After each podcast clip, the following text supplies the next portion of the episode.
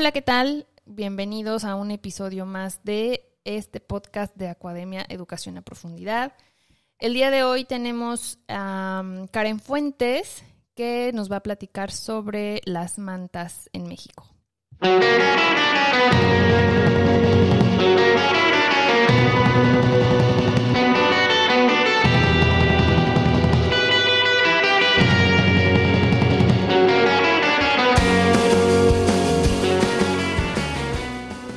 Pues bien, eh, bienvenidos de nueva cuenta a todos. Gracias por escucharnos eh, en este episodio, un episodio más del podcast. Como ya les mencionaba al principio, está con nosotros, eh, primero está Emanuel, aquí presente. Hola, ¿cómo están? Hola, ¿qué tal, Emanuel? Y nuestra invitada del día de hoy, que es Karen, Karen Fuentes, que nos va a platicar sobre este tema interesante de las mantas. ¿Cómo estás, Karen? Buen día. Hola chicos, buenos días. Muchas gracias por la invitación y por el espacio para eh, la charla del día de hoy. Muchas gracias a ti. Digo, es una pena que no podamos estar eh, frente a frente, pero muchas gracias por, por el tiempo. Sí, no, un gusto, un gusto poder platicar un poquito de, del trabajo que realizamos desde, eh, bueno, el norte de la península de Yucatán. Y bueno, sí, eh, me encanta compartir eh, lo que hacemos, eh, la importancia que tiene el trabajo que realizamos y bueno, sobre todo que la gente, la gente conozca, ya sea locales o, la gente que visita, que conozca la importancia de, la, de la fauna en, el Caribe mexicano. Buenísimo. Pues tú, Karen, eres, eres bióloga, ¿verdad? No, de hecho no, ah, mucha gente me dice, me dice bióloga, aquí en la isla mucha gente me dice, bueno, yo vivo en Isla Mujeres, este, y mucha gente me dice bióloga y, y de, todo, maestra, bueno, de varias cosas, ¿no? Pero la verdad es que yo estudié administración de actividades turísticas, entonces, este, sí, bueno, la vida me llevó donde tenía que estar, yo creo, y bueno, eh, estoy feliz eh, que pueda eh, hacer el trabajo que siempre soñé y que, bueno, al final eh, me gusta como, como mencionar esta, esta información porque pues ahora, ahora como vemos la conservación, las ciencias, eh, es multidisciplinario, ¿no? Entonces, ser biólogo no, no te limita a que no puedas ser economista, ¿no? Ser administrador o gestor no te limita a que puedas ser biólogo, ¿no? Entonces, eh, creo que es eh, la nueva mentalidad para los chicos, es lo que les digo a la gente que me pregunta, pues hay que aprender a hacer de todo, ¿no? Eh, finanzas, administración, biología, ecología, sobre todo si te quieres involucrar en el, en el, en el ámbito de las asociaciones civiles y la conservación y la investigación, ¿no? Oye, pues qué interesante. La verdad es que siempre viví engañada. Yo también pensé, era una más de las personas que creímos que, que estabas, bueno, que habías estudiado alguna carrera relacionada con, con las ciencias, con la biología, la ecología, porque, bueno, desde que te conozco hace ya algunos años, este, pues siempre te he relacionado, bueno, con este proyecto de las mantas. Entonces dije, bueno, seguramente es bióloga, ¿no? Pero mira, qué bueno que te hice esta, esta pregunta para resolver esa duda. Y, y justo eso me lleva a otra duda. Entonces, ¿cómo fue que llegaste o que te involucraste en este tema de la, de la conservación de las mantas?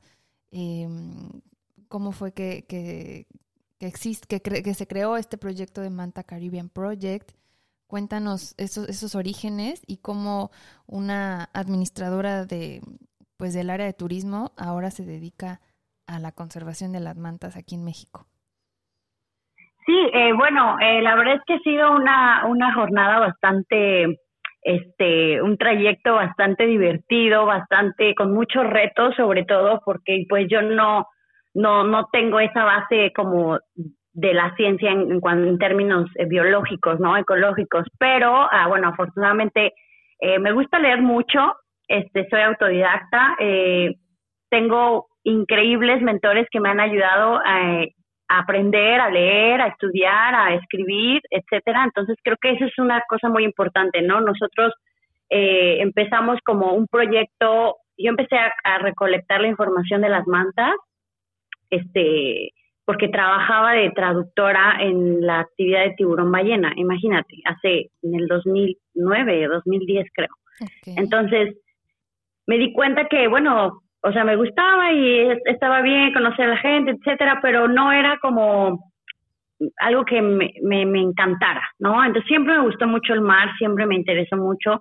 Eh, no estudié biología por cuestiones del, no sé, no sé, no me acuerdo ni siquiera, pero eh, me acuerdo que trabajando con, con los tiburones ballena, pues vi las mantas y yo siempre me gustaban muchísimo las mantas, pero yo ni sabía que había mantas aquí, ¿no? Entonces yo dije, la vi y bueno, me, me, casi me da algo, ¿no? Entonces dije, no, a ver, ¿qué, qué está, o sea, qué onda? ¿Cómo que aquí hay mantas? que alguien debe estar haciendo un trabajo con ellas? Es imposible, ¿no? Estos animales tan increíbles como, y pues no, eh, no había ningún, había ciertos trabajos de, de, por ejemplo, la doctora Rachel Graham, este, que había hecho eh, Silvia que la doctora también había hecho un, eh, investigaciones con las mantas, entonces dije, no, bueno, dije, bueno, pues esta será mi llamada y pues hasta la fecha creo que esa fue mi llamada, ¿no? Entonces, eh, pues yo empecé a, a, recolectar la información como este la fotografía de la manta, las coordenadas, el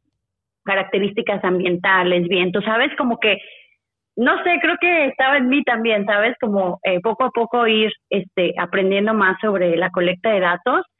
Y fue cuando contacté a Manta Trust. Manta Trust es una organización eh, que está, bueno, la, base está en Inglaterra, pero eh, ahorita somos como 25 proyectos en todo el mundo que somos proyectos afiliados a Manta Trust, ¿no? Entonces, el objetivo de Manta Trust obviamente es trabajar en colaboración eh, a nivel global con diferentes eh, eh, pues personas, ONGs, etcétera, que se que se enfoquen que se enfoque el trabajo en los mobulidos, ¿no? Que en este caso son las rayas diablo y las las mantas gigantes, ¿no? Entonces las mantarrayas.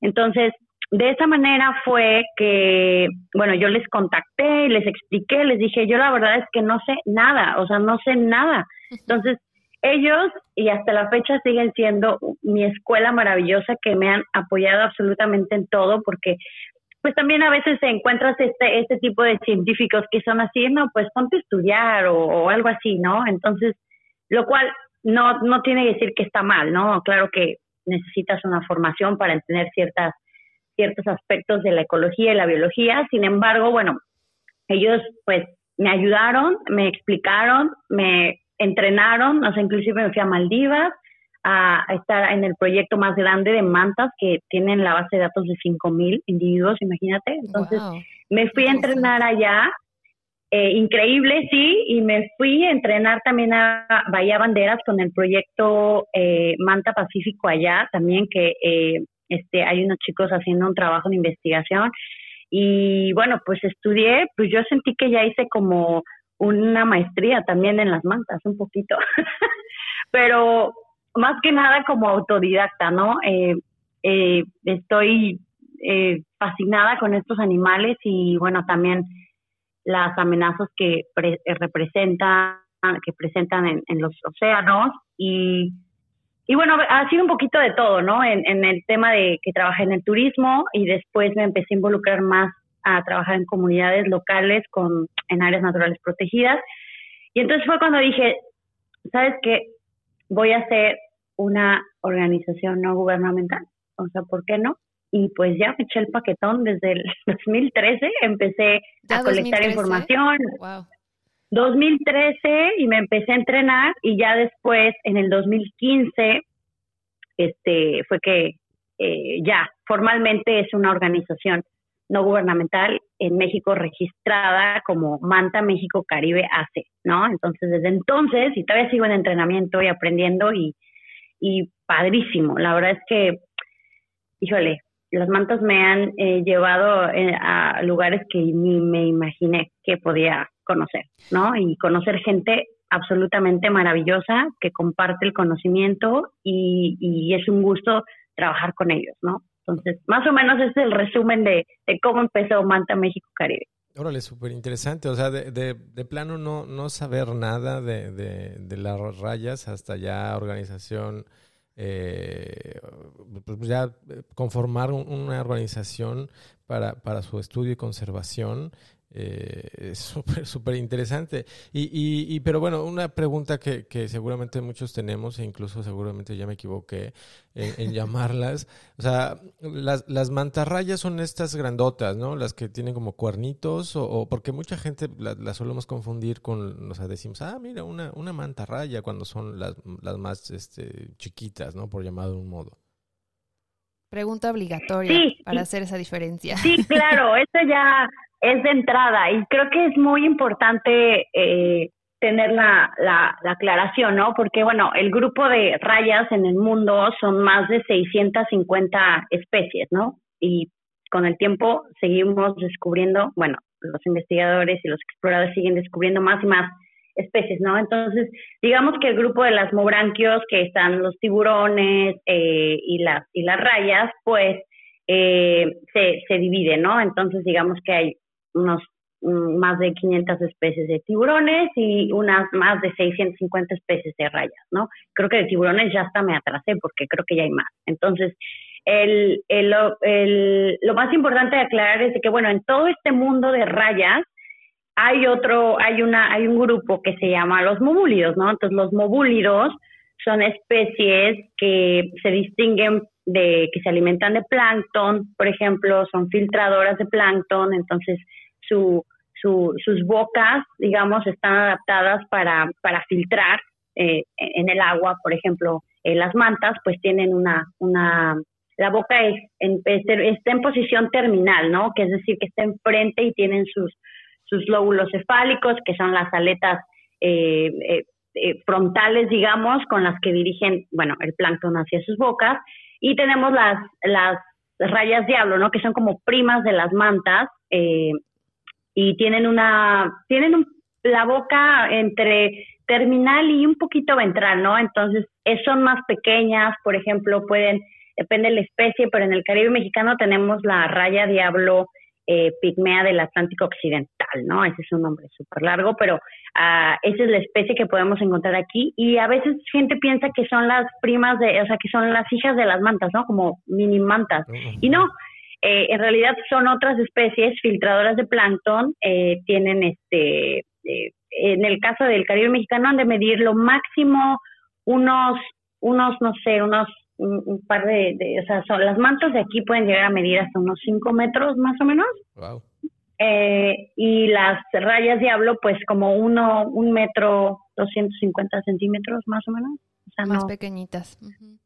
Sí, más pequeñitas y son, ninguna tiene aguijón, o sea, estas, este, especie, este grupo de rayas son, se adaptaron a ecosistemas pelágicos, a estar en áreas pelágicas, pueden acercarse a las zonas costeras, no es que esté limitado, pero su, su proceso evolutivo, digamos, les permite estar en áreas pelágicas, ¿no? Entonces, eh, no tienen, no dependen del fondo como otras rayas, por ejemplo, ¿no? En el caso de la raya águila que necesita comer este, conchas, crustáceos, lo que hay en el, en el fondo marino, eh, u otras rayas como la raya látigo, ¿no? Que estas viven en el, en, el, en, el, en el fondo del mar, en zonas costeras, que se les puede encontrar mucho más fácil, pero esas pues no son, no son eh, mantas, ¿no? Entonces, digamos que las mantarrayas, pues en México y en, en, Latinoamérica en general, las mantarrayas son cualquier raya, ¿no? Entonces, si tú le dices a a un turismo, ah, no, un turista te dice, ah, es que vi una mantarraya, ¿no? Entonces, para ellos, cualquier raya es una mantarraya, ¿no? Entonces, eh, es, es complicado a veces eh, eh, intentar explicar todo esto, pero bueno, las mantarrayas, pues son las mantas gigantes y las rayas, pues son rayas más pequeñas, ¿no? Entonces, este, me gustaría hacer una infografía justo explicando eso porque de, eh, sí es algo que es de entrada siempre una pregunta, ¿no? De la gente y a veces se quedan más confundidos, así como, mm, este, bueno, eh, ok. Ah, pero, eh, sí, pero los mobúlidos, bueno, pues son filtradores de plancton, no tienen aguijón, este, y bueno, eh, ambas especies están en México, por ejemplo, en, eh, en, bajo protección especial debido a la vulnerabilidad de su eh, que, que, presenta para ellas el entorno, ¿no? Están en eh, pues mucho de la problemática eh, pues recae en la pesca incidental, la, la contaminación del agua, la demanda de branquias de este tipo de especies para el mercado chino. Entonces, bueno, presentan varias amenazas a nivel mundial que, que es importante, pues como involucrarse a nivel, yo siempre pienso que es, es importante involucrarse a nivel local, regional, para poder, bueno, progresar a un nivel global, ¿no? Entonces, bueno, ese es un poquito del trabajo que realizamos aquí eh, con la comunidad local, que a mí me gusta mucho trabajar con la gente de, de las islas, en el caso particular de Isla Mujeres y de Holbox, ¿no? Que son las dos islas que trabajamos con más esfuerzo, ¿no? Me gustaría expandirme por todos lados, pero pues no, no, no, no me da el tiempo. Buenísimo, ¿no? Oye, pues, este, toda una bióloga, ¿eh? Ya utilizando términos científicos y técnicos, la verdad es que ya deberías considerar eh, titularte en la carrera de biología, especializarte. Sí, de hecho, eh, fíjate que antes, antes de la pandemia, bueno, siempre hay historias antes de la pandemia, ¿no?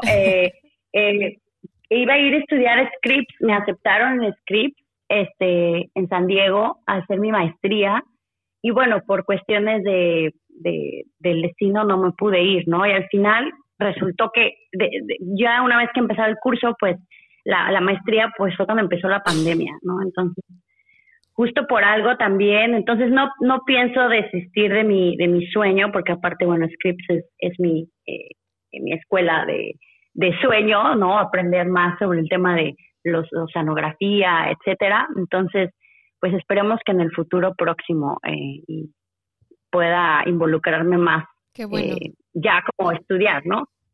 Perfecto. Oye, Karen, y, bueno, o sea, revisando más o menos ahí tu, página de internet, la página de internet de tu proyecto, eh, estoy viendo que, bueno, hacen varias cosas. Una de ellas es la fotoidentificación de, de, de las rayas. Es algo así como lo que hacen, por ejemplo, con con algunas ballenas solamente pues para conocer cómo, bueno, cuál es, qué individuo es y, y, hacer los avistamientos dependiendo del lugar donde se encuentre?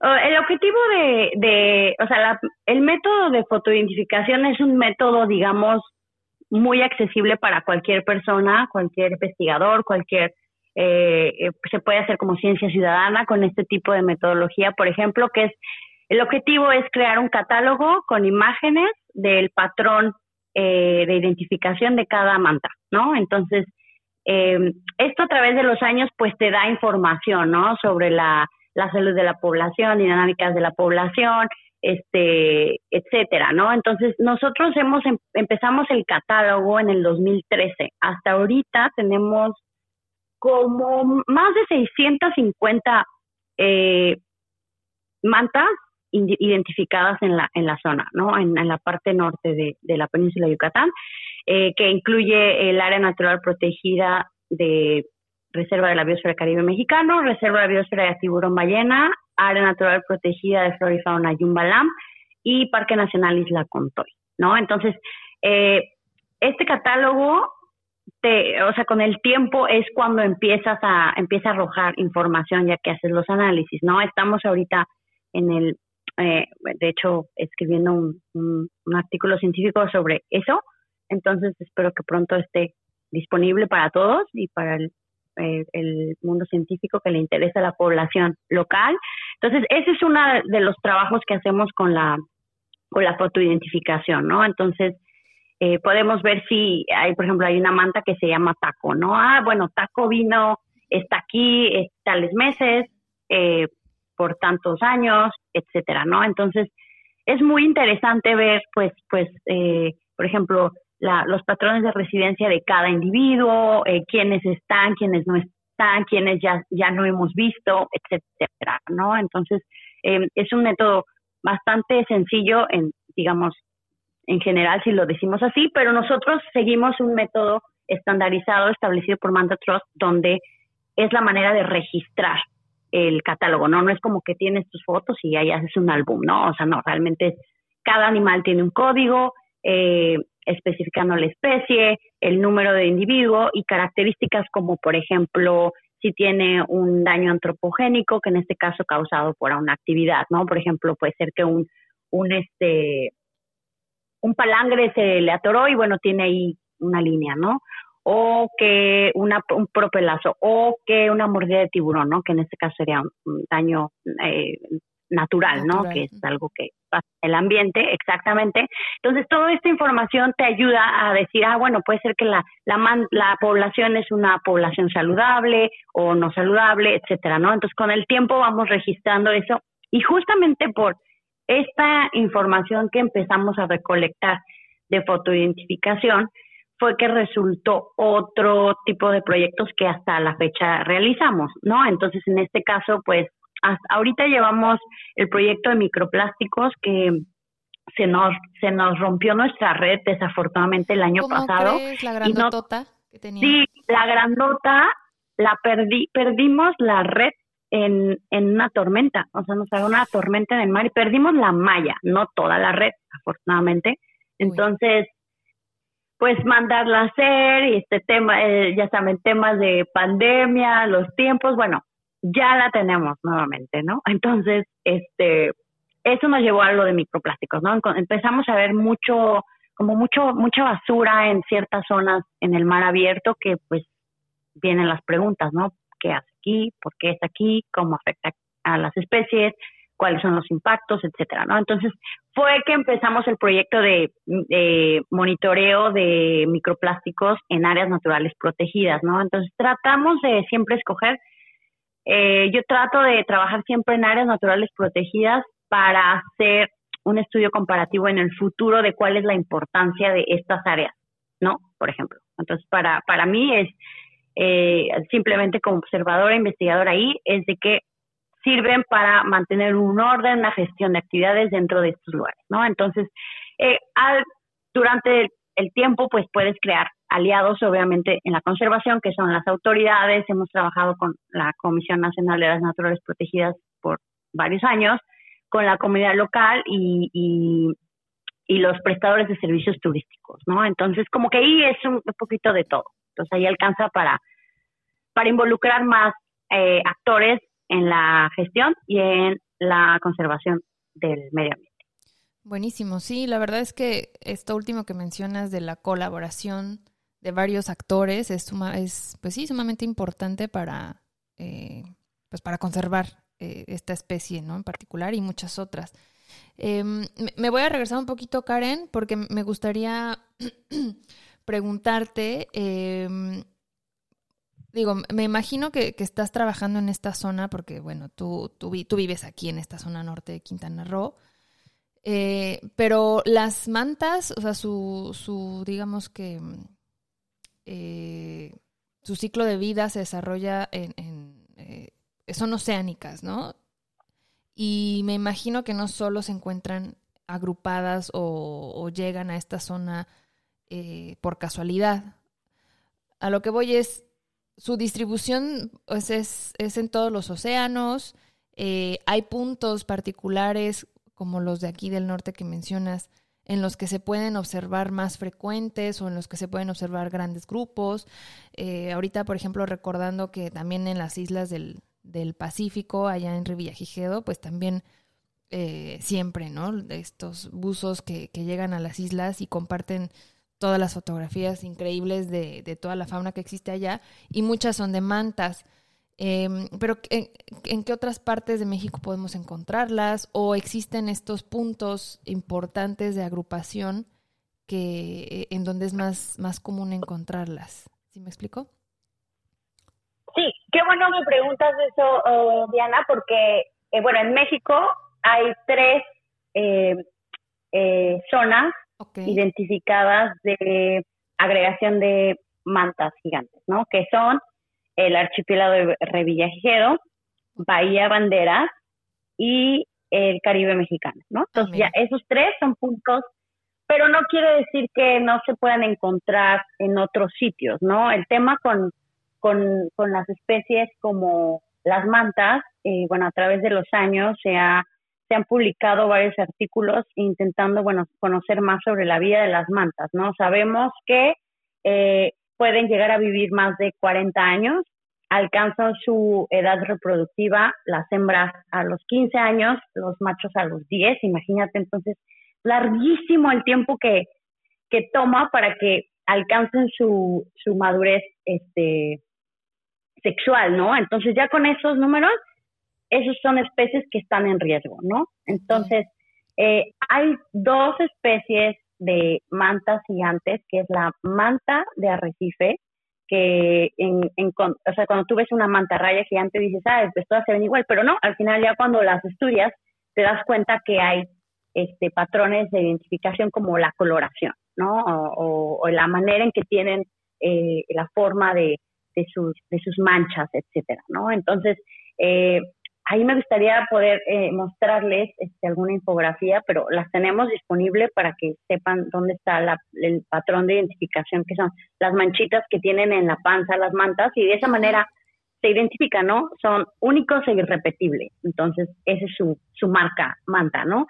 Eh, viven en, en, mares tropicales y subtropicales. Eh, antes se creía que, bueno, sí pueden viajar largas distancias, sí lo pueden hacer y que y, y me parece que fue en el 2016 un, un, un, un, artículo científico que enfocaba sus esfuerzos sobre justamente sobre la residencia que tienen ciertas, eh, las mantas, ¿no? Entonces, poblaciones, por ejemplo, en el Caribe mexicano que están en el Caribe mexicano, no van a estar yendo a Maldivas, ¿no? Por ejemplo. Entonces, es algo muy interesante y que con nosotros, bueno, ahí tenemos un par de cada vez más preguntas sobre la población regional. Y esto me lleva a, decirles que, bueno, aquí se cree que tenemos una tercera subespecie de las mantas, entonces aquí se le conoce como la, la mantarraya caribeña, ¿no? Entonces, es, es muy, eh, hemos tomado eh, biopsias, este es un trabajo que es colaborativo, eh, yo soy súper colaborativa, me gusta colaborar con todos las personas que tienen algo que traer a la mesa, porque si no hacemos este trabajo colaborativo, o sea, no, no vamos a llegar a ningún lado, ¿no? Entonces, hay diferentes disciplinas que, que con las que, y, e investigadores en sus, desde sus plataformas, desde su experiencia y desde su conocimiento que ayudan y contribuyen al proyecto, ¿no? Entonces, en este caso, trabajamos con, en colaboración con el doctor Ramón Bonfil, que no sé si lo conozcan. Eh, es un, es, eh, bueno, es, yo digo, decir su, su currículum me queda todo el resto del día, ¿verdad? Es absolutamente increíble. Yo estoy muy, me siento muy afortunada de poder trabajar con él y que me enseña, es como mi maestro también.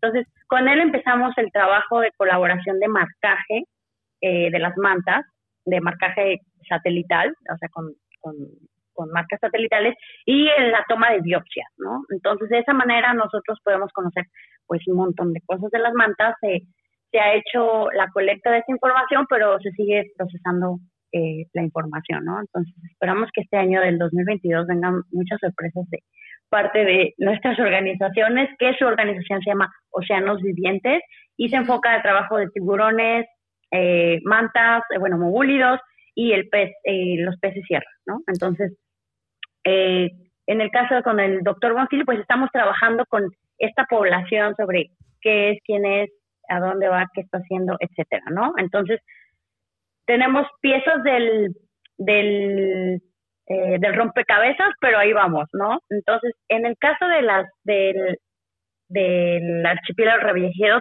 tienen las mantas gigantes o las mantas oceánicas, ¿no? Que eh, llegan a medir hasta casi 7 metros. Es impresionante. He tenido la oportunidad de visitar Reviejero y es una cosa maravillosa. Creo que es el mejor lugar que he visto en mi vida. Entonces, ojalá que todos los pudiéramos visitarlo, ¿no? Es, es una experiencia increíble y, bueno, te muestra la, la eh, lo que significa la, la, abundancia marina, ¿no? Entonces, qué bueno que está en, en México y que ojalá pudiéramos ir todos. Entonces, ahí hay una población, ahí se encarga, eh, bueno, Pelagios, ya son los que tienen, hacen la base de datos allá, en colaboración también con el Pacific Manta Research Group del Dr. Robin, que ha estudiado, él es como el papá de las mantas, ha estudiado las mantas por más de 35 años. Entonces, bueno, este, con él también se ha aprendido bastante y son libros, son enciclopedias que a veces uno no alcanza a terminar, ¿verdad? Pero bueno, ahí vamos. Y la otra población que está en Bahía Banderas, la que le decía, las que les decía que es Bahía Banderas, para que los que no lo conozcan, está en el estado de Jalisco, ¿no? Entonces, eh, es el proyecto Manta Pacífico que eh, trabaja en unos chicos en colaboración con Josh Stewart y, eh, bueno, Scripps y Octavio Burto también ha estado trabajando con ellos, etcétera, ¿no? Entonces, como que esas son esas tres poblaciones eh, que trabajamos con mantas en México, ¿no? En el mundo, pues, como te decía, al menos de Manta Trust hay 25 proyectos afiliados en todo el mundo, ¿no? Muy bien. Oye, y, digo, entiendo que, que, hay un montón de, de, gente trabajando, digo, no solo aquí en México y a nivel mundial, pero recapitulando un poquito lo que habías dicho, sobre esta, eh, que, perdieron esta red para los microplásticos, ¿hacen alguna relación en cuanto a, la contaminación por microplásticos y, la incidencia o, la salud de, estas rayas? ¿O, cómo relacionan un, trabajo con otro? Eh, en el caso del, tema de microplásticos, eh, el objetivo fue identificar la presencia y comprobar la presencia de microplásticos en áreas naturales protegidas. Eh, me hubiera gustado hacer el trabajo enfocado en megafauna, ¿no? Pero eh, desafortunadamente en ese año no tuve gente que quisiera involucrarse con ese proyecto y yo la verdad es que ya no podía más con tantos proyectos, ¿no? Entonces fue más bien como cuál es la relevancia de este proyecto, es como voy trabajando de acuerdo a las prioridades de la AC, ¿no? Entonces, en este caso de microplásticos, lo que queríamos hacer es comprobar científicamente que había un problema de microplásticos, ¿no? Entonces, a partir de eso, nosotros empezamos con el proyecto en el 2017, ¿no? Y había muy pocos investigadores haciendo trabajo de eso en México, pero ahora es un boom, ¿no? Los microplásticos es un tema eh, bastante recurrido, este, mucha gente ya trabajando en eso. Entonces, para mí fue como abrir la puerta a trabajar en ese tema, con ese, con ese proyecto. Bueno, perdimos la red el año pasado y ahora este año ya, ya tenemos una nueva. Entonces, lo que vamos a hacer ahora sí sería hacer la correlación de la presencia de microplásticos o donde hay mantas o donde no hay mantas, ¿no? Por ejemplo, el problema con la red, una de las cuestiones de la red es de que es grande, entonces tú no puedes hacer un, un arrastre de microplásticos mientras hay 50, eh, 50 tiburones ballena y 30 mantas y no puedes pasar con tu embarcación, ¿no? Entonces hay que considerar varios aspectos ya como que están escritos, pero en el campo, o sea, tienes que hacer otras cosas. Sí, sí, sí, tienes que adaptarte, tienes que eh, intentar pensar, ¿no? Pensar mucho y bueno, y ahí es donde viene pues la, también la gente con la que trabajamos, a ver, ¿qué tal si es? ¿Y qué tal si? Ah, claro, sí, hay que hacerlo así. Y así han surgido, bueno, infinidad de ideas que, que, está padrísimo, ¿no? Entonces, espero poder, eh, que podamos em, empezar otra vez retomar el tema de los microplásticos, ahora sí enfocado en las mantas, ¿no? Eh, eh, otra cosa que a mí me, me, pues me interesa mucho era pues la concentración de microplásticos que había en, en, en, donde había mucho sargazo, ¿no? Entonces, nosotros hemos estado haciendo también, eh, pues, estamos, hicimos un GIS de la, de, de donde encontramos mayores concentraciones de sargazo, ¿no? Entonces, eh, eso lo entregamos también a, las áreas naturales protegidas y ellos, bueno, seguramente comparten la información con la gente de que se encarga, ¿no? Del, sargazo, etcétera. Algunas eh, investigadoras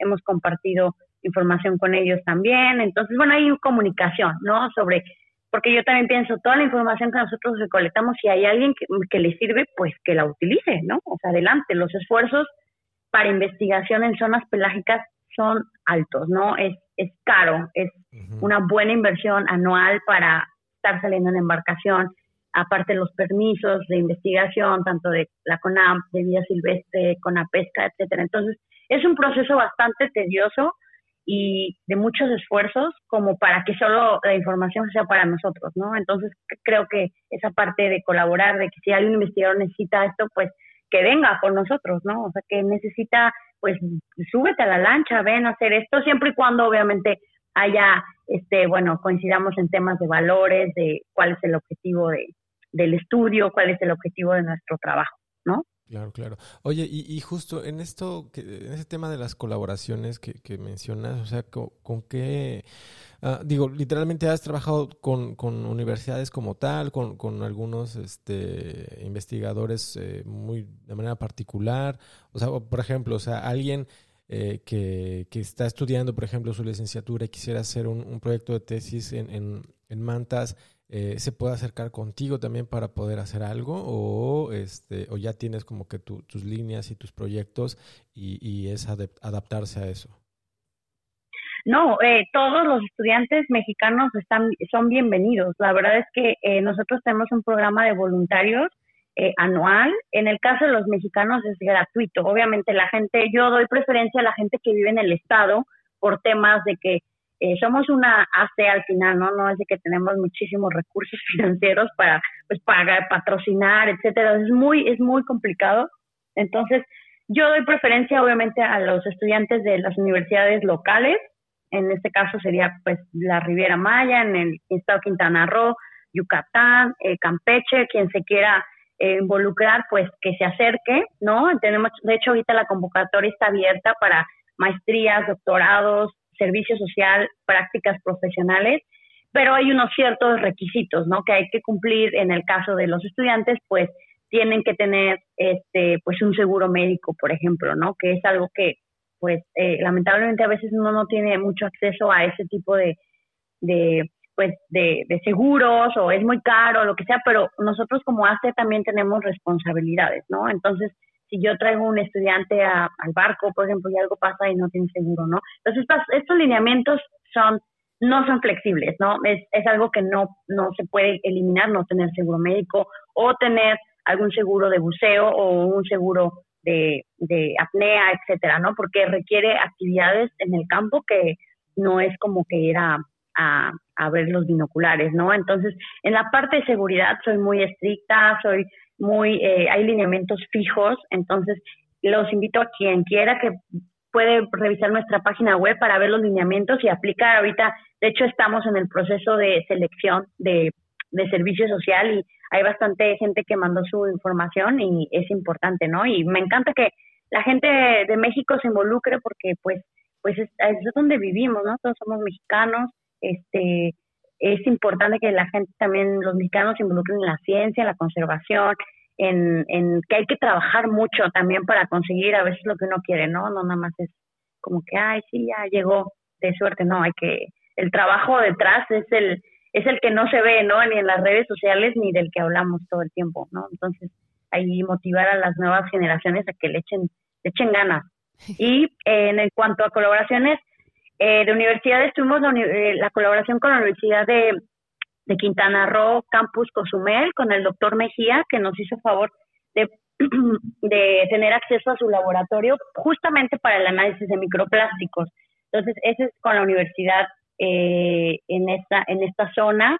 Y en cuanto a universidades internacionales, bueno, tenemos la Universidad de Plymouth en Reino Unido, eh, con un programa que tenemos estudiantes allá, eh, y de colaboraciones con otros científicos, pues la verdad que tenemos varias. Entonces, eh, pues ahí eso está en nuestra página web. Otro de los proyectos que ahorita estamos realizando es el de pesca incidental, que está eh, patrocinado por Sustainable Ocean Alliance. Entonces, si alguien también se quiere involucrar en pesquerías, es bienvenido. Es, es un trabajo que, que necesitamos y necesitamos gente que pues tenga ganas de trabajar eh, de preferencia gente que vive en Cancún o Isla Mujeres, ¿no? Porque pues eh, así puede cruzar y le podemos apoyar con algo, pero no como darle un departamento, ¿no? Sobre todo ustedes saben, vivir en las islas es, es todo un reto, ¿no? Tiene muchas limitantes a veces. Sí, exacto. Entonces lo que buscamos es también que es por eso a veces difícil encontrar estudiantes porque pues hay que ser flexibles de los dos lados, ¿no? Yo entiendo también que pues ellos tienen que hacer sus gastos, etcétera, nosotros apoyamos con lo que podemos, em, etcétera. Entonces tenemos el proyecto Pesca Incidental, tenemos el proyecto de microplásticos, eh, educación ambiental es pues todo el tiempo. Eh, ahorita tenemos una colaboración con eh, Psychology, que es un proyecto de involucrar deportistas de Isla Mujeres en temas de conservación con las mantas y manglares, ¿no? Entonces, eh, hay gente que de la isla que no conoce Isla Contoy, por ejemplo, ¿no? Entonces, que es una isla que está aquí enfrente prácticamente. Y pues el objetivo es llevar a los chicos deportistas que son del club de tiburones de Isla Mujeres a que conozcan sus áreas naturales protegidas, ¿no? Entonces, ese es otro de los proyectos. El coordinador está Marisol Rueda, que eh, con ella es con la que estamos coordinando todos estos esfuerzos. Em, otro proyecto que estamos realizando, la verdad es que ahí tengo, tenemos varios. Entonces, este, si alguien se quiere involucrar, pues. Coral, eh, eh, Coral Hero también he visto que, que colabora, ¿no? Eh, Sí, tuvimos una colaboración con ellos, le eh, estuvimos apoyando a Cris con algunas cosas, pero ellos son independientes de, ese proyecto, ¿no? Nosotros apoyamos con algunas cuestiones, eh, con una comunidad de pescadores en Chacmochú, que es parte de la Reserva de Aves del Caribe Mexicano, con una, un, proyecto eh, sostenible que ellos están desarrollando. Y de hecho todavía siguen. Entonces ahí estamos, tenemos esa colaboración.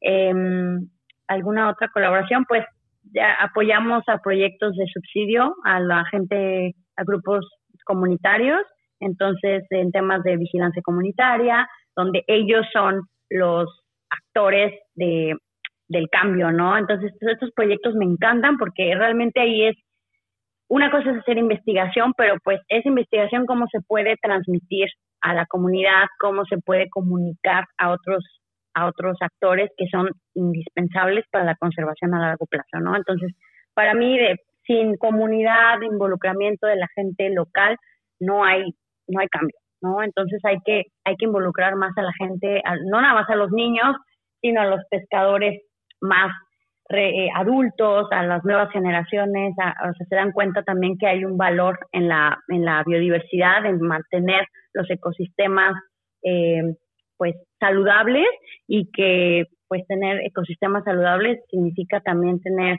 una salud eh, humana eh, que, que, nos corresponde como derecho, ¿no? Claro, y económica también, ¿no? Porque al final... Claro, claro, que no es así como cuidas por ahí nada más por cuidar, sino que tiene un, una retribución económica para tu bienestar social, ¿no? Súper. Oye, y, y, para entender un poquito esta eh, eh, pues todo el trabajo que, que, haces, que bueno, ya nos contabas, ¿no? Son bastantes proyectos, bastantes colaboraciones, pero tú, por ejemplo, a lo largo del año tienes definidos ciertos meses en los que vas a hacer el monitoreo de la manta, ciertos meses en los que haces el monitoreo del microplástico, ciertas temporalidades o, o de plano cada fin de semana salen a ver qué encuentran, qué, qué nuevo qué nueva manta marcan, no lo sé. ¿Tienen alguna metodología para hacer para que, pues sí, para desarrollar todos estos proyectos o los haces todos al mismo tiempo? eh, hay veces que pues se juntan, pero sí, o sea, hay planeación, esa es la parte que me toca a mí, por ejemplo, este, hacer toda la planeación, operación y logística anual, ¿no? Entonces, eh, todo el año podemos salir a las mantas mientras, por ejemplo, ahorita este puedo salir a las mantas porque pues eh, tengo mis permisos, ¿no? Eh, de investigación, etcétera, ¿no? Nosotros no llevamos turistas en nuestro barco, está enfocado a la investigación, eh, entonces eh, pues tiene ciertos privilegios, pero también, como decía, ¿no? Responsabilidades. pues realmente depende del, del financiamiento disponible. Entonces, cada año, pues yo, en colaboración con mi equipo, escribimos aplicaciones la mayoría, 90%, es al extranjero, donde solicitamos financiamiento, ¿no? Entonces, es otra de las habilidades que uno tiene que, que crear a través del tiempo, pues saber escribir, ¿no? Saber pedir un apoyo financiero eh, de financiamiento que pueda seguir alimentando nuestro proyecto, ¿no? Entonces, dependiendo del financiamiento, es depende de las actividades que hacemos, ¿no? Entonces, eh, tratamos de salir por lo menos una vez al mes siempre, ¿no? En verano el esfuerzo es más alto porque el programa de voluntarios, que es estas este, intercambios con estudiantes internacionales, ellos sí pagan por venir al programa, ¿no? Entonces, con ese dinero se paga su hospedaje y se paga las, las salidas de campo, eh, o sea, contribuye y se complementan las salidas de campo con los financiamientos que, que tenemos disponible por parte de Manta México Caribe, ¿no? Entonces ahí es un poquito de, de ponerle este, varias, varios elementos al mismo objetivo, ¿no? Entonces, eh, verano es, el esfuerzo es mucho más alto, entonces salimos entre 8 a 12 veces por mes, por ejemplo, mayo, de mayo a septiembre. Entonces, bastante, cuando sabemos esfuerzo. sí, sí.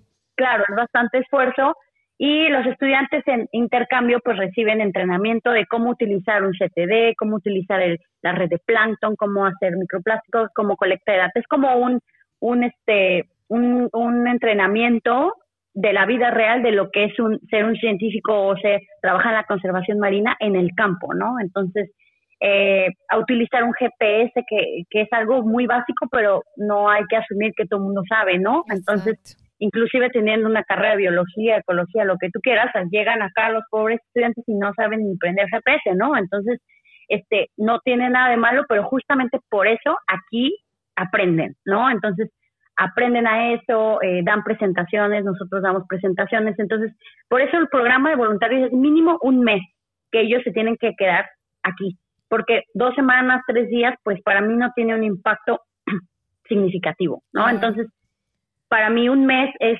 un mes que, que les da la capacidad de entender, de ver cuál es el trabajo, de lavar equipo, de acomodar esto, de que no todo sale como planeas, ¿no? Y que hay que estar listo para esos retos que requieren tu flexibilidad, tu entendimiento y tu acción para resolver los problemas, ¿no? Entonces, eh, es lo que me gusta de, de, este programa, que la, o sea, los estudiantes, la gente involucrada realmente ve cuál es la realidad de una organización no gubernamental en el día a día, ¿no? Entonces, este, se les enseña obviamente todo lo que se puede, pero también se les deja como, que se les deja que ellos eh, pues, pues experimenten su, su, su, su carrera, ¿no? Su profesión, como hacia dónde se quieren dirigir en el futuro una vez que tuvieron experiencia como visitar el proyecto, ¿no? Y que también propongan, ¿no? Porque a veces traen ideas bastante novedosas que, que suman y que a veces uno no las tiene consideradas y que de verdad resultan bastante buenas para el proyecto. Totalmente, totalmente. Entonces ahí es donde regreso otra vez a la capacidad de de escuchar diferentes perspectivas desde otras disciplinas, ¿no? Mi equipo base, que somos cinco mujeres, todas somos de diferentes países, entonces, bueno, este, solo para ser breve, pues Brittany, eh, de hecho que llega esta semana para empezar microplásticos otra vez, ella es de Nueva York, ¿no? Estudió eh, una maestría en microplásticos en, en Nueva York. Eh, Annie es eh, doctor Annie Morey, ella es inglesa, tiene un doctorado en ecología ecología de, de mantas, y ella se encarga de toda la base de datos, ¿no? En toda la parte de registro. Beck, que es también inglesa, ella, ella me ayuda con el tema de la, el financiamiento, escribir y los objetivos, como ser muy específicos, todo ese trabajo requiere mucho tiempo. Valentina Cuquiara, que es italiana, pero vive en playa y ella es nuestra fotógrafa oficial, entonces, ella, todas las fotos que vende en nuestro social media, la verdad es que ella es la, campeona, le agradecemos siempre. Eh, tenemos a Lisa, que es australiana, pero vive en, en, vivió en Canadá, después ahora vive en Baja California y ella es la diseñadora de todo nuestro, nuestras playeras, las stickers, las infografías, o sea, la, el sitio web, ¿sabes? Y pues yo el manager, ¿no? Entonces ahí te das cuenta cómo todas suman a un trabajo que es muy grande, ¿no? Eh, eh, sin duda, sin ellas, no, pues no hubiera avanzado ni a la esquina. La verdad es que eh, estoy muy agradecida del equipo que hemos formado y que seguimos trabajando a distancia, pero por el mismo objetivo. Oye, pues qué padre, la verdad, felicidades. a mí en lo particular me da mucho gusto que, pues que sean mujeres las que estén liderando este proyecto. Eh, no es, no es común encontrar un, una organización o una, un grupo que esté liderado solo por mujeres haciendo este tipo de trabajos. Entonces, la verdad está padrísimo que... Y además de otros países, ¿no? Que también se involucren. Qué padre. Claro, claro. Y con otras disciplinas, ¿no? Una doctora, otra bióloga, otra artista, otra diseñadora gráfica, otra, etcétera, ¿no? eso, eh, por, mi, por mi proyecto está comprobado que funciona, ¿no? Que esta este tener esta esta flexibilidad de integrar otras disciplinas, ¿no? Pero realmente integrarlas, pero con compromiso, ¿no? No nada más, ay, este, voy un día, hago mi chamba ya, no, pues es que el trabajo acá es todos los días, los fines de semana, 24/7. Es otra cosa que, que todos los que trabajamos en la conservación lo entendemos, ¿no? O sea, aquí a veces no hay fines de semana, no hay fines de semana, no hay vacaciones. ¿Y cuando descansas? Bueno, pues a veces yo cada tres meses, ¿no? ¿Qué? Pues sí, pero pues yo hago lo que me gusta al final, ¿no? Afortunadamente puedo hacer lo que me gusta y lo hago con, con mucho gusto. Oye, pues invítanos, ¿no? A una expedición, a lo mejor no un mes completo de voluntarios, pero un fin de semana que, que podamos acompañarte a hacer esta, estos monitoreos, estos avistamientos y que nos, pues ya vivir la experiencia. Nosotros somos materia puesta ahí para apoyar, obviamente sumar cuando se, cuando se requiera, cuando podamos. Estaría increíble acompañarte. Muchas gracias. Sí, eh, pues ahorita eh, eh, estamos como que salimos, pero a veces hay, a veces no hay. Bueno, así ya saben, ¿no? Como es los field trips es así. Verano es como más seguro, ¿no? Y sabemos que es más seguro por el tema de que estos animales eh, tienen que comer, ¿no? Son animales perdón, que tienen que alimentarse porque utilizan muchísima de su energía el eh, subir a la superficie, estar cerca de la superficie, bajar, estar moviéndose largas distancias, se requiere mucha energía. Entonces, el tema con la agregación de tiburón ballena es de que a veces si tienen suerte se encuentran las mantas por ahí, igual comiendo, ¿no? Entonces, creo que el verano es una buena oportunidad para, para que nos hagan una visita. Este, podemos hacer, no sé, a un reportaje, etcétera, o algo así que, que pudiera ser eh, disponible para el público y que conozca las mantas, que a mí me gustaría que todas las personas en el mundo vieran una manta en el agua, porque en realidad, pues sí, son animales súper inteligentes, ¿no? Y, que vale la pena, pues, conservar, no conservar, vale la pena preocuparse para con acciones para cuidar el medio ambiente. Buenísimo, sí, sí, sí, pues ahí estaremos eh, en contacto para a ver cuándo nos, nos coordinamos y nosotros encantados de acompañarte. Sí, me parece muy buena idea.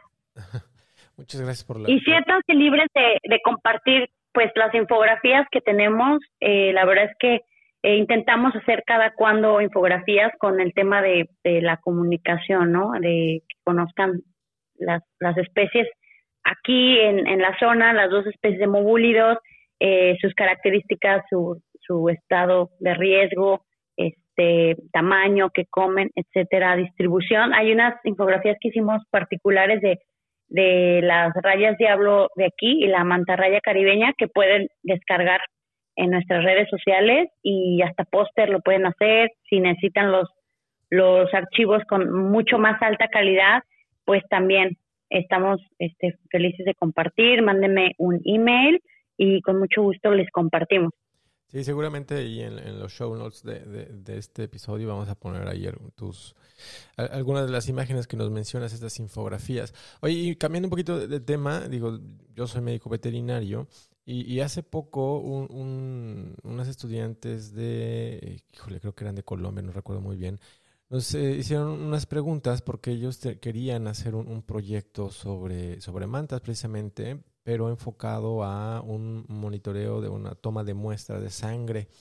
Eh, ¿Te ha tocado, bueno, de, todos los proyectos en los que has participado de manera directa o indirecta, has este, recibido, bueno, veterinarios o, han hecho eh, este tipo de procedimientos para como que evaluar el estado de salud de algunos de los ejemplares? No, no hemos recibido ninguna, ni, por ejemplo, nunca he recibido ninguna aplicación de un veterinario, por ejemplo, ¿no? Entonces, bueno, ahí tenemos este, bueno, ahí seré una oportunidad. Sí, no, no, no, hay de ningún veterinario. Y el tema con el, con el trabajo en el campo marino es de que, bueno, la verdad es que muchos se vomitan, ¿no? O sea, la verdad es que nosotros nos vamos 25 a 30 millas fuera de la costa, no vamos aquí a la vuelta de Isla Mujeres, ¿no? Entonces, la verdad es que sí hay que tener un poco de pues de entrenamiento, ¿no? Con ese tema del trabajo en el campo, porque pues hay que agacharse, hay que cargar, hay que pásate esto, aviéntate, a la, ¿sabes? Entonces, hay veces que con otras disciplinas es lo que hemos visto que a veces como que dijimos, china, o sea, la persona se siente fatal, ¿eh? o sea, está tirada ahí en la, en la esquina de la lancha, y otros que están pues superpuestos con todo, este, listos para la acción, ¿no? Entonces, también ahí es donde requiere, porque hay veces, nos ha pasado así que vienen y bueno, hay que hacer esto, y, pero no pueden, no pueden, ¿no? Entonces, se les acaba el tiempo de sus viajes, por ejemplo, son restringidos y pues ya no terminan eh, los proyectos. Y, eh, y también el tema de, la eh, o sea, de los permisos, ¿no? Porque en México, ustedes saben, conocen, cuál es la cuál es el proceso para tener un permiso para trabajar con una especie digamos que está en la NOM 059, ¿no? Entonces, en el caso de las mantas están en la 059 y para investigadores, pues, eh, tiene que ser muy, muy específico el permiso, qué se va a hacer con las muestras, a dónde va, etcétera, ¿no? Entonces, sí, sí me veo un poco limitada con el tema de, de, de eso porque hay varios investigadores de otros países que quieren venir a hacer investigación al país, lo cual me parece maravilloso, pero hay que considerar ese trabajo de los permisos, ¿no? Por el acceso a este tipo de especies y el esfuerzo que se requiere para hacerlo, ¿no? Entonces, eh, nosotros estamos muy contentos de hacer colaboraciones, pero ahí sí es como más específico, a lo mejor con una universidad, donde hay pues ya lineamientos, ¿no? Cualquier cosa, pues tienes un, un respaldo, ¿no? De, de, pues de qué se va a hacer con ese trabajo, una propuesta de investigación, por supuesto, etcétera. Claro, sí, porque se me ocurre más o menos un, un, un, o sea, así de bote, de bote pronto, como dicen, o sea, se puede, digo, a lo mejor no, no necesariamente el, tomar una muestra de sangre, que digo, seguramente es bastante complicado, sino a lo mejor hacer algún muestreo de, piel, como lo pueden hacer con, con, algunas ballenas, ¿no? Tomando una biopsia a distancia posiblemente, o incluso hasta algunas este, excretas que pudieran ahí capturar, ¿no? O sea, y eso también pues, nos ayuda a conocer un poquito el estado de salud. Y ya tener esos resultados, pues hacer un, poquito de, un, un, análisis más, más integral con lo que ustedes ya trabajan. Eh, digo, creo que sería buena, buena idea y buena oportunidad. Obviamente, armando bien todo, todo este proyecto con, con este, bases obviamente bien sólidas para que los permisos sean más fácil de, de conseguir, ¿no? Sí, no, a mí me parece una súper idea y justamente estuvimos eh, recolectando muestras eh, de tejido eh, con el doctor Bonfil, porque bueno, pues él es ecólogo, biólogo, este, de todo, ¿no? Entonces, de hecho se publicó, si alguien quiere ver ese, ese artículo científico sobre las muestras de, de mantas que se tomaron de aquí, está disponible. Luego te lo puedo mandar, Di, para que tengan acceso a este, a este artículo científico donde se, pues, se publica lo que lo que fue el resultado de estas muestras de DNA de varias poblaciones de mantas, ¿no? Y, y hay un hay un hay un este artículo científico que seguramente va a salir pronto de, de todas las poblaciones que, que se han tomado las muestras de todo el mundo, ¿no? Entonces, es eh, el trabajo de doctorado de una científica que trabaja con mantas en Australia y también está involucrada la, el estudio del Caribe mexicano. Entonces, este, pues sí, eh, poco a poco, ahí publicando lo que, lo que hacemos, porque sí también es todo un trabajo de escribir, ¿no? Ustedes lo saben. Sí, sí, sí, entonces, es algo que es necesario. Toma tiempo eh, también. Uh, montón. Eh, entonces, sí, la verdad es que lo que ustedes se les ocurra, de que piensen que puede ser un proyecto, eh, etcétera, pues bienvenido, ¿no? Ahorita también estamos haciendo, se me olvidó decirles, este otro proyecto de censos aéreos que consiste en ir en avioneta este para registrar eh, agregaciones de mantas, pero pues también nosotros lo utilizamos como el uso del área que es eh, el uso que se le da a estas áreas naturales protegidas como pesca, este, qué barcos, eh, los cruceros, etcétera, ¿no? Entonces, ese es un proyecto a largo plazo, eh, todavía no, lo empezamos en el 2019, pero todavía nos falta.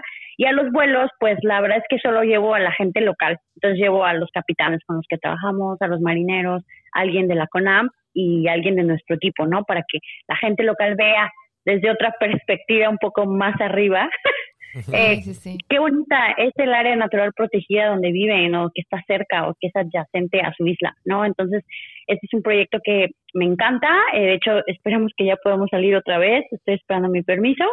Eh, otro proyecto que hacemos es de láser, fotogrametría, que nos hicieron, nos regala un ingeniero el, el, prototipo que, que nos está ayudando para medir las mantas.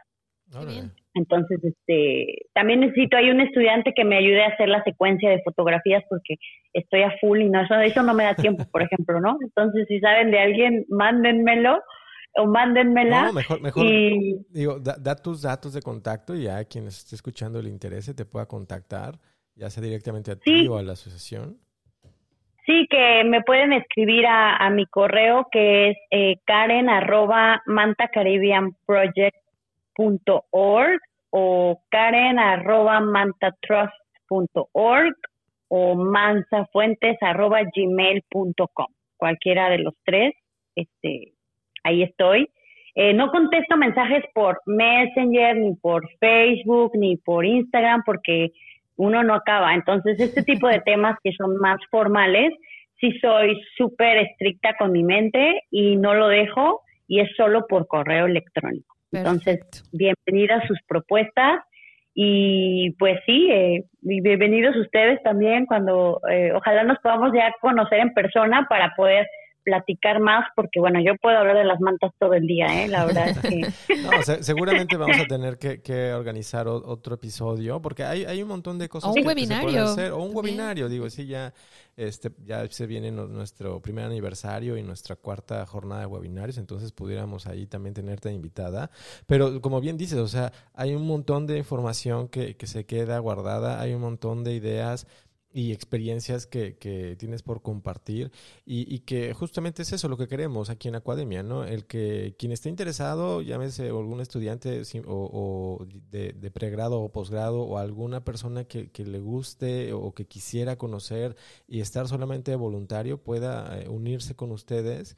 Eh, y, y, aportar un poco, ¿no? Llámese en cuanto a experiencia, llámese incluso hasta algunos donativos o eh, realizar alguna investigación que, que nos ayude también a, conocer un poco más a las rayas y, a su conservación. Sí, de hecho, todo eso que dijiste me parece perfecto, Manuel, me parece perfecto. Eh, también las donaciones, ¿no? Somos una AC, todas las donaciones son bienvenidas. Eh, mucha gente se pregunta, ay, ¿qué hacen con, la, con el dinerito de las playeras, de las guías? Todo ese dinero, por ejemplo, les doy un ejemplo, eh, el año pasado, con ese dinero de las Manta Shop, nos ayudó a imprimir 140 códigos de conducta para las embarcaciones de Isla Mujeres. Entonces, esos códigos de conducta son para que eh, la gente mientras va, mientras va su viaje vaya leyendo sobre el tiburón ballena, sobre las mantas, y es una manera de, pues, de comunicar también un, y de las buenas prácticas, ¿no? Y cosas así, eh, los pizarrones, nuestros plumones, todo el material didáctico, cosas que imprimimos, es de donde la Manta Shop, gracias a eso, este, ayuda. Entonces, todos están bienvenidos a hacer una compra de, de nuestros souvenirs, porque sí son de, de, gran ayuda y hacen la diferencia para eh, operación de nuestra AC. Buenísimo. Pues bien, eh, para ir cerrando, Karen, te agradecemos muchísimo este tiempo, todo lo que nos acabas de compartir y yo creo que todavía esta información nos da para pues para más, ¿no? Para hacer un webinario, a lo mejor otro episodio del podcast, eh, a lo mejor un curso, no lo sé, que podamos eh, pues sumarnos como academia y ayudar a la difusión de estas de, estos proyectos, de todo lo que haces. Eh, de Manta Caribbean Project, que pues ya ahora nos contaste que es una organización multidisciplinaria, que no nada más son biólogos, que, en el que confluyen un montón de, especialistas en diferentes áreas, con el fin de conocer a las mantas, que mucha gente las desconoce, y protegerlas, ¿no? Conservarlas. Entonces, esto está buenísimo. Nos encantaría, como ya te había dicho, acompañarte para aprender más, conocer más sobre todo esto que nos has platicado y, e invitar a la, a la comunidad, a la gente, a, los estudiantes, a los interesados, a que se sumen como voluntarios, a que compartan o eh, eh, lleguen contigo con alguna propuesta de proyecto, eh, a que donen, porque bueno, sabemos que esta parte de, de, los recursos es vital para poder seguir con estos proyectos y que no, pues que no terminen, que valga la pena continuarlos. Entonces, pues también hay eh, un llamado a que quienes puedan hacerlo y, deseen hacerlo, pues donen este, ahí con ustedes, ¿no? Eh, ya nos compartiste tus correos electrónicos para hacer el contacto directo. Y pues no sé si tengas algo más que agregar, algún otro comentario extra o algo que se nos haya pasado por ahí. Eh, adelante. No, pues, pues muchas gracias por el espacio a ustedes. Este, y me encantaría, pues, a lo mejor hacer algo más en el futuro, eh, juntos para eh, temas de difusión, etcétera. pues cuenten conmigo y pues les agradezco a ustedes también por su tiempo para escuchar un poquito de los Manta Lovers de Isla Mujeres. Eh, y feliz de compartir este, este, este tiempo con ustedes. Muchas gracias. Muy bien, pues muchas gracias de nuevo. Muchas gracias también a todos nuestros acuascuchas que nos acompañaron al final de este episodio. Eh, recuerden seguirnos en nuestras redes sociales, también Instagram, Facebook, ahora YouTube.